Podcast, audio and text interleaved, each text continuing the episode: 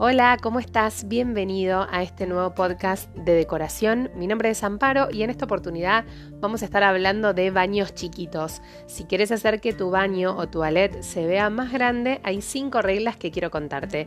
Y también voy a estar orientándote para si tenés un recibidor en tu casa o en tu departamento, puedas decorarlo de una manera funcional y que no pierda estilo. Quédate que ya arrancamos.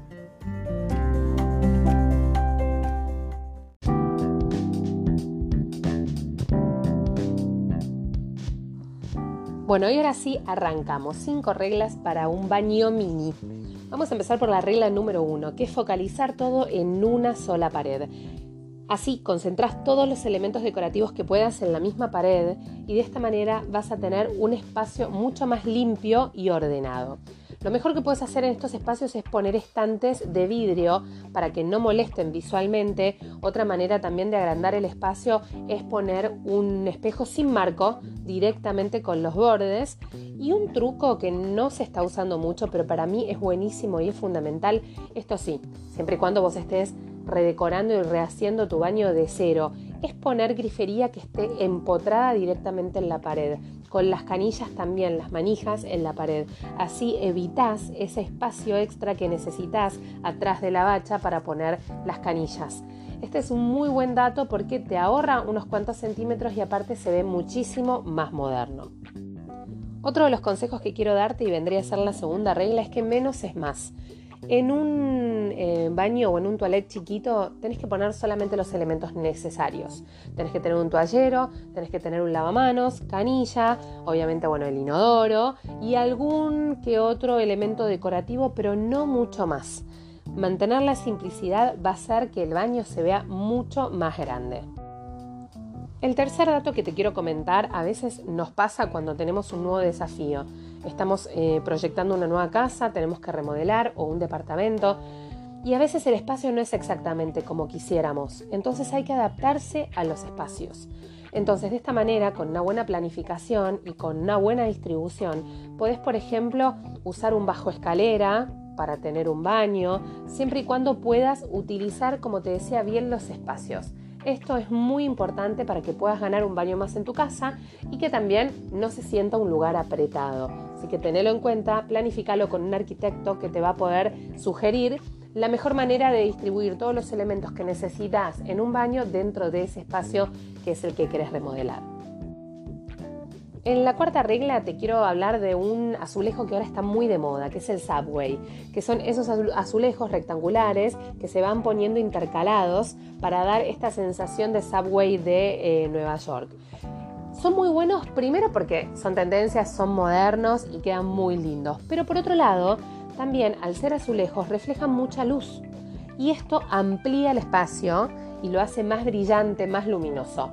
A mí particularmente me gusta, pero yo no lo pondría en todo el espacio del baño porque me parece que es un elemento decorativo muy invasivo que llama mucho la atención y por otro lado yo no sé cuánto tiempo más va a durar esta tendencia y por ahí en cinco años el azulejo Subway queda totalmente en desuso y ya queda como pasado de moda.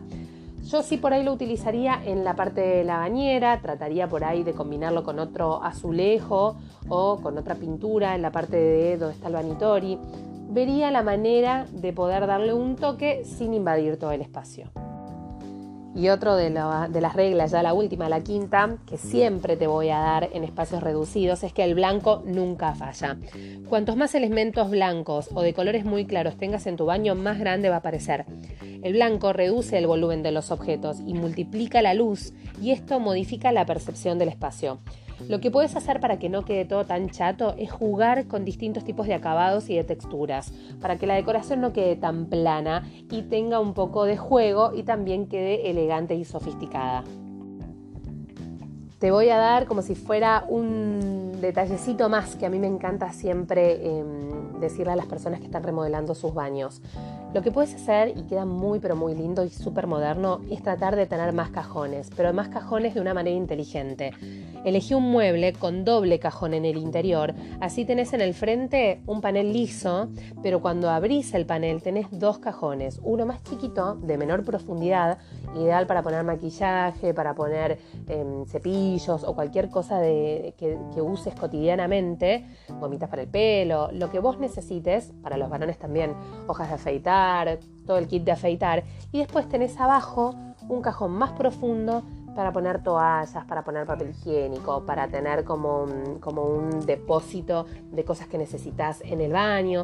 Así que tenerlo en cuenta, doble cajonera, pero que el frente sea liso, así no invade visualmente y queda mucho más armónico y prolijo. Espero que te hayan gustado estos consejos sobre baños, que los pongas en cuenta. Y si tienes un baño grande, también está bueno tenerlos en cuenta, porque siempre buscamos maximizar el espacio. No importa cuántos metros cuadrados tenga nuestro baño, siempre queremos que se vea más grande, más luminoso y mucho más lindo.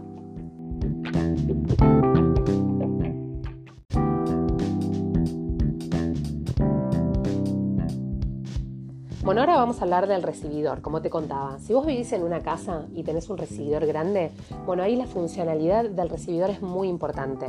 Está bueno que tenga un perchero, un lugar para guardar abrigos, que tenga también un zapatero por si venís con los zapatos sucios de afuera, del jardín, con barro. Tiene que tener un lugar para poner las llaves, un lugar para la correspondencia. Si vivís en un lugar grande, es muy importante que el recibidor sea funcional, pero que no pierda decoración. O sea, que si tenés un lugar para colgar abrigos, que esté cerrado, que no estén los abrigos a la vista. Que puedas darle también un toque de estilo a tu casa, porque es lo primero que uno ve cuando entra. Si por otro lado lo que tenés es un recibidor chiquito o vivís en un departamento, ahí la funcionalidad ya pierde un poco de sentido pero igualmente puedes crear un ambiente muy lindo y dinámico. Trata de tener ese lugar para pocos objetos, por ejemplo las llaves o alguna correspondencia, pero no mucho más. Yo no soy partidaria de que en un eh, departamento con un recibidor chico uno ponga un perchero para colgar los abrigos. No quedan muy lindos visualmente y como te decía antes, es lo primero que uno ve cuando entra a la casa.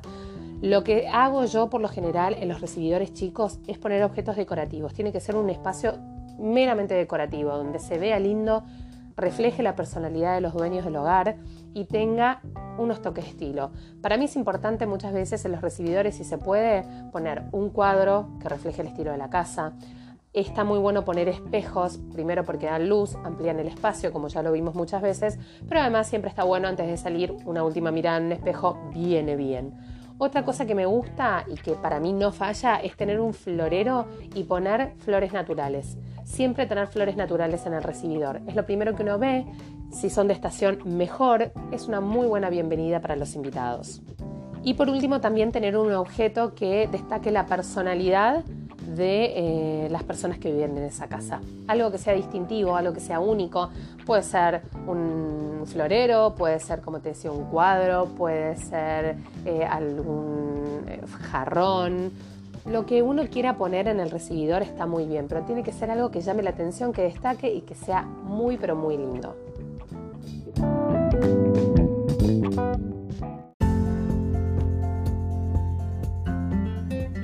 Bueno, espero que te haya gustado este nuevo podcast, que te hayan servido estos consejos. En el próximo podcast vamos a estar hablando de eh, dormitorios, de habitaciones de niños y adolescentes. O sea, tu hijo ya no es más un bebé, ya no tiene más 5 o 6 años, está creciendo y hay que readaptar su habitación para sus nuevos gustos y sus nuevas actividades. Te voy a estar dando algunos consejos y algunos eh, diferentes estilos para ver cuál se adecua mejor al estilo de vida de tu hijo. Y aparte, vamos a estar hablando de algo muy importante en esta época del año, cómo prevenir y cómo ayudar a evitar las alergias dentro del hogar. Así que estos dos nuevos temas vamos a estar viendo en el próximo podcast. Muchas gracias por estar ahí y nos vemos pronto. Chao.